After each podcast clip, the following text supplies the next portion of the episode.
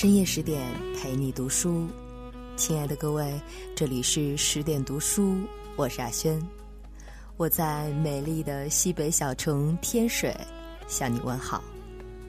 今晚我们来分享作者大老郑的作品，王维。游子在盛唐展出了一片天地。这篇文章来自《一本书读懂经典古诗人》。有人说，人生有四大喜事：久旱逢甘霖，他乡遇故知，洞房花烛夜，金榜题名时。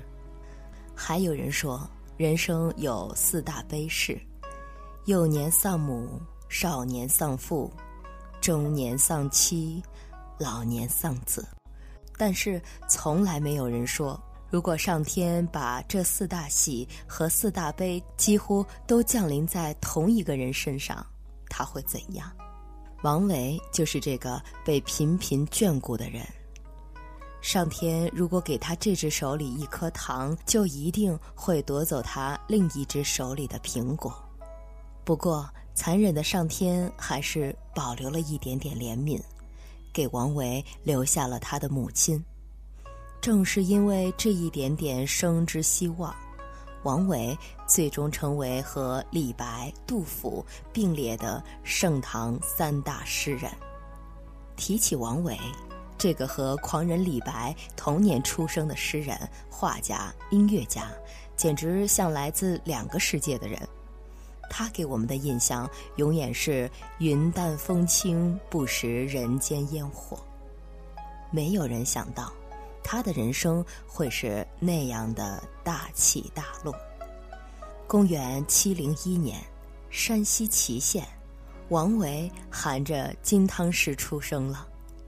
他出生在一个人人都羡慕的天下五大望族之一的太原王氏，他的母亲则出身另一大望族柏林崔氏。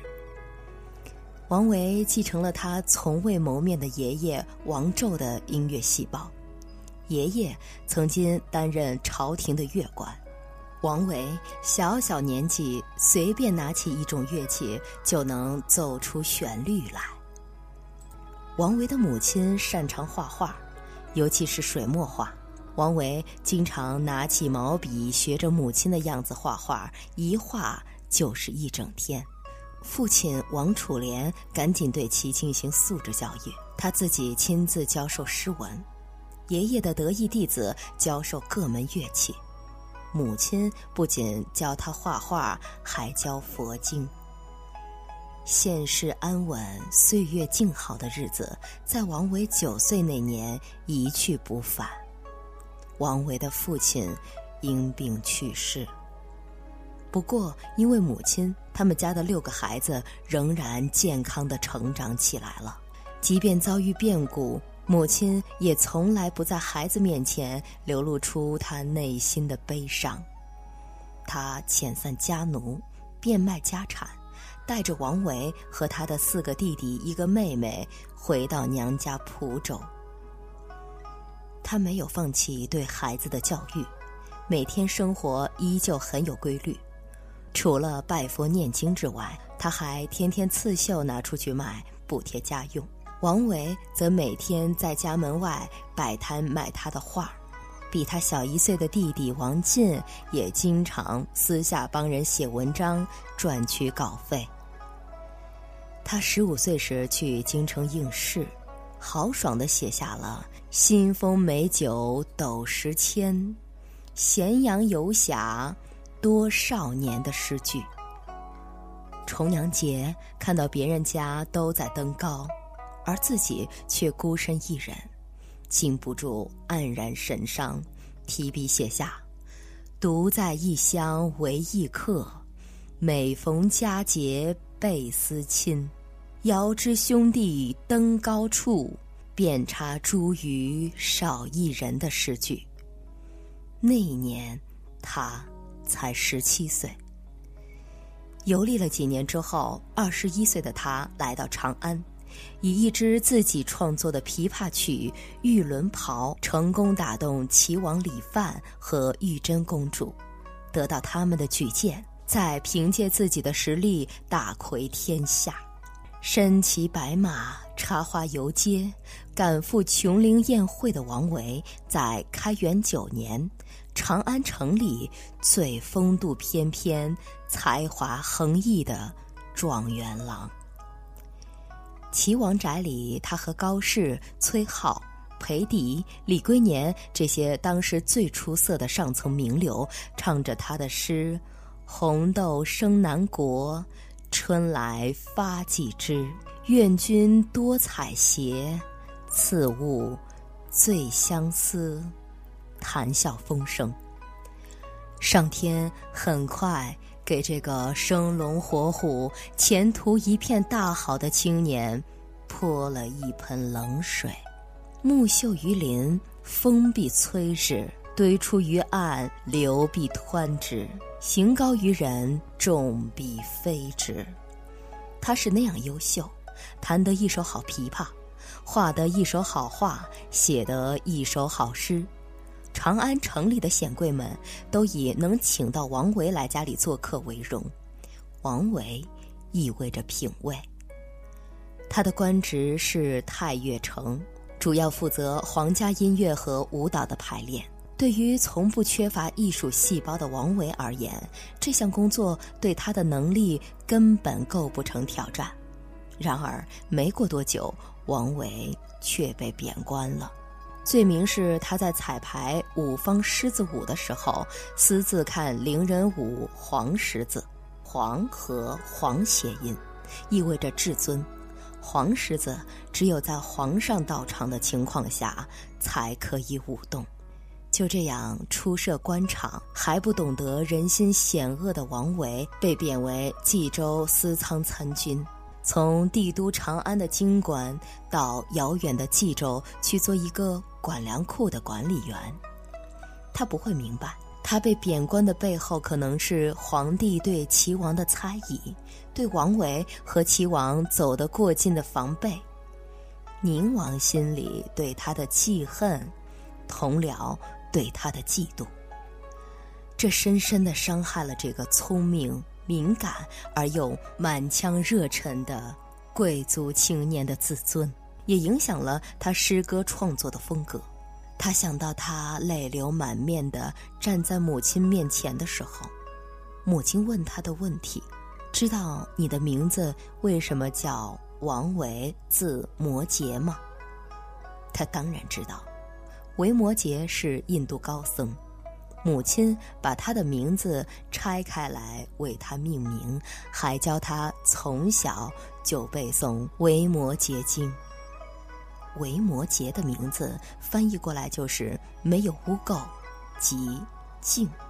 母亲的房间里写有三个大字：静，静，静。只有内心清净，才能心灵平静，达到人生最高境界。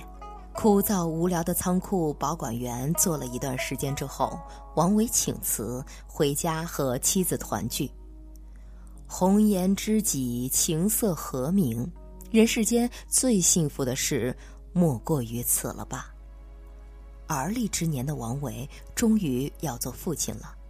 曾经从天堂坠入地狱的心，被满满的喜悦填充。天地不仁，以万物为刍狗。这次他夺走了两个人的生命。王维的妻子因难产而死。有谁可以在此刻做到无动于衷，内心清净？有谁可以很淡定的念着？一切有为法，如梦幻泡影，如露亦如电，应作如是观。中年丧妻，老而无子，王维此后三十年独居，终身未娶。悲愤的王维独自游历江南，青山绿水渐渐平复了他伤痕累累的心。他在游历中写下了著名的《鸟鸣涧》和《山居秋暝》。人闲桂花落，夜静春山空。月出惊山鸟，时鸣春涧中。深山之中，鸟鸣声声。但若不是心灵宁静、远离世俗之人，又怎能于喧闹中感受到一份真正的宁静？空山新雨后，天气晚来秋。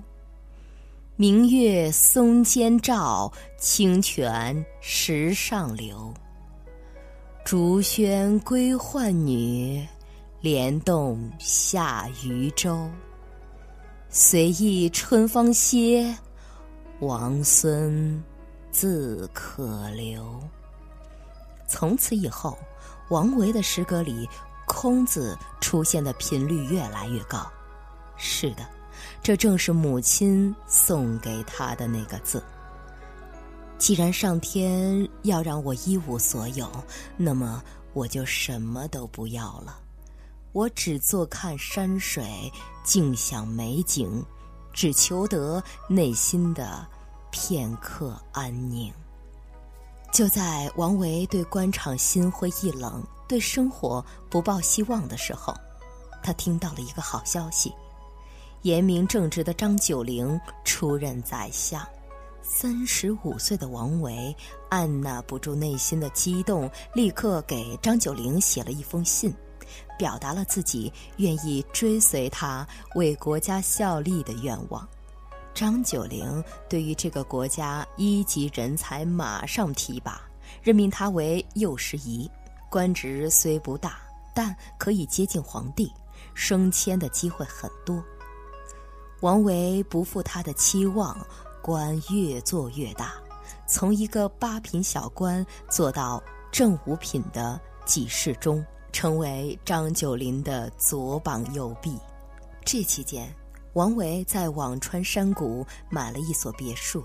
这所别墅原是诗人宋之问所有，那里有山有湖，有林有谷。王维亲自规划每一处建筑，亲自设计每一个细节。他要把这里建成自己心中的世外桃源。值得一提的是，王维在张九龄府里遇到了孟浩然。后人一提起他俩，总是说王孟。对，他们是著名的山水田园诗人。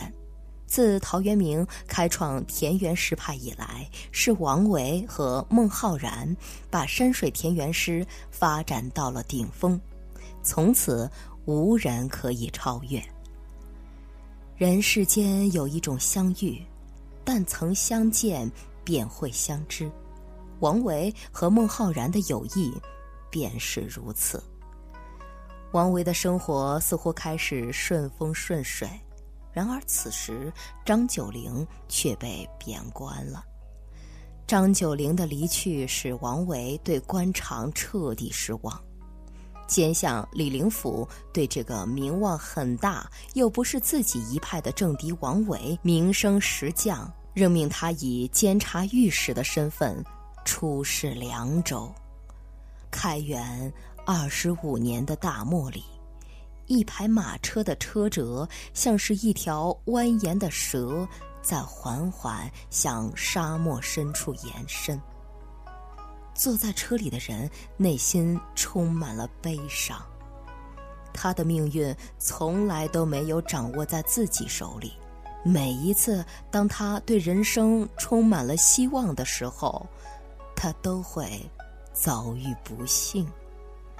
他觉得他的一生就像是飘飞的蓬草一样，无依无靠，不知道归宿在哪里。突然，一条长河出现在他的眼前。那圆圆的落日，在平沙茫茫、黄入天的沙漠里，是如此荒凉，又是如此温暖。而远处的一道孤烟，像一把利剑，直指苍穹，令人震撼。他呼吸急促，心跳加快。他要画，他要把这份荒凉与孤独、温暖与震撼画下来。他画下来了，他真的画下来了，而且他还为这幅画配了一首诗：“单车欲问边，蜀国过居延。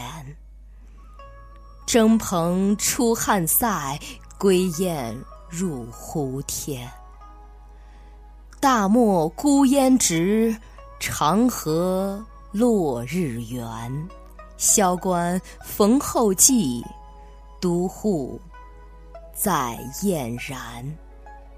这首诗是如此经典，以至于后人一提起沙漠，都会情不自禁地想到“大漠孤烟直”。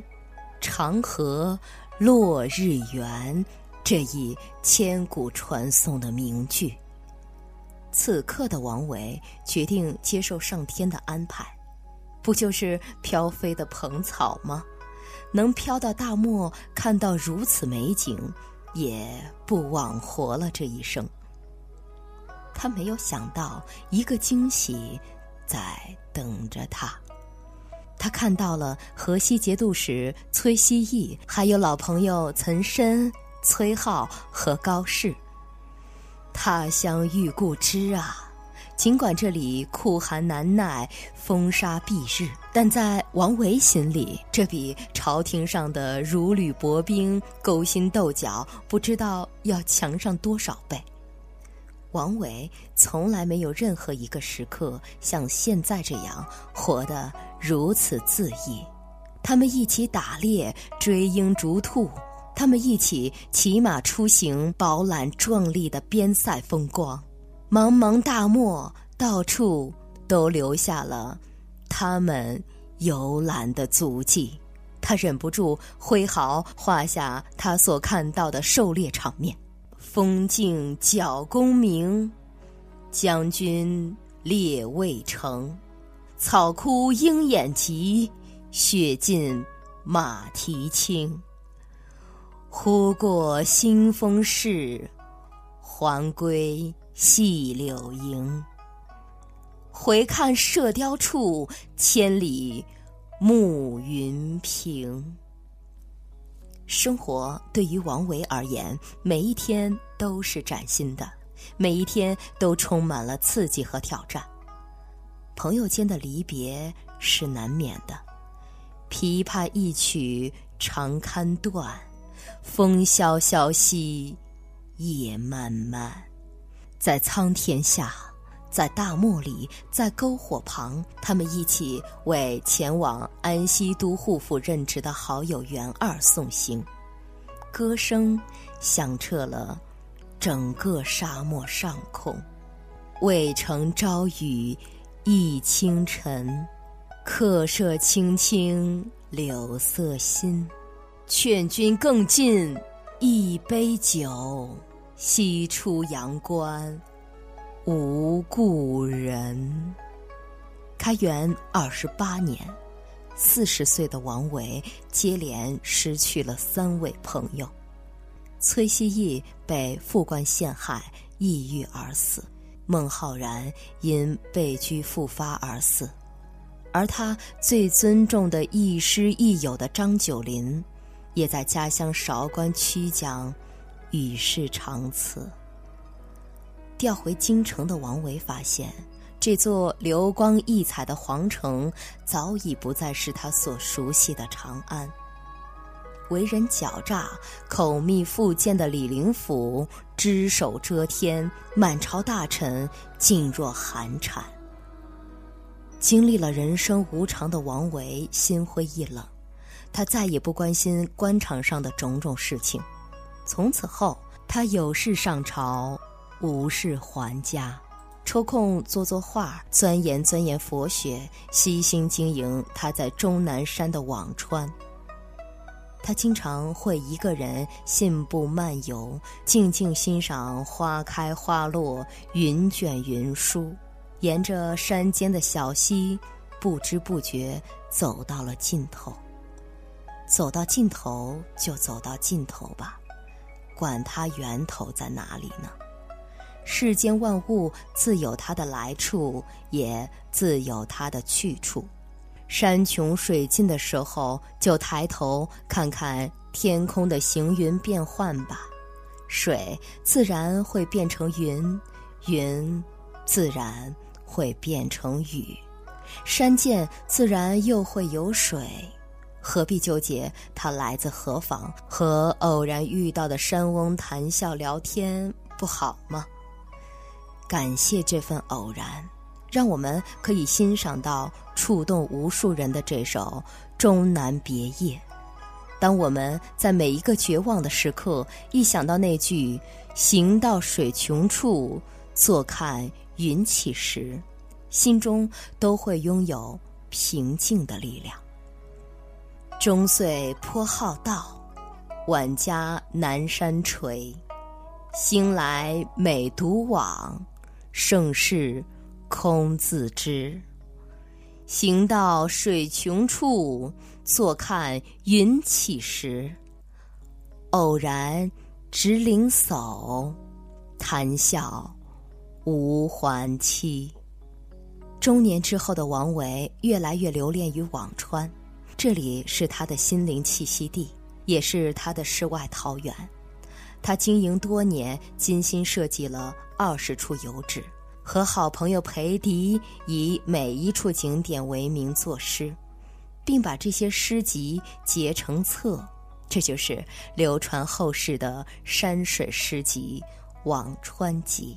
我们可以看到，在辋川有一片长满青苔的湿地，空山不见人，但闻人语响。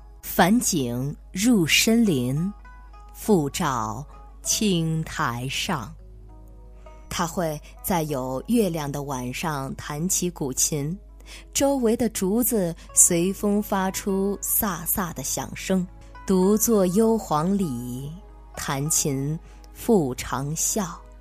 深林人不知，明月来相照。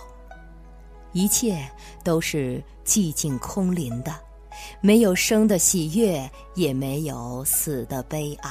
然而，一切又是永恒不朽的，令人生死两忘，万念皆弃。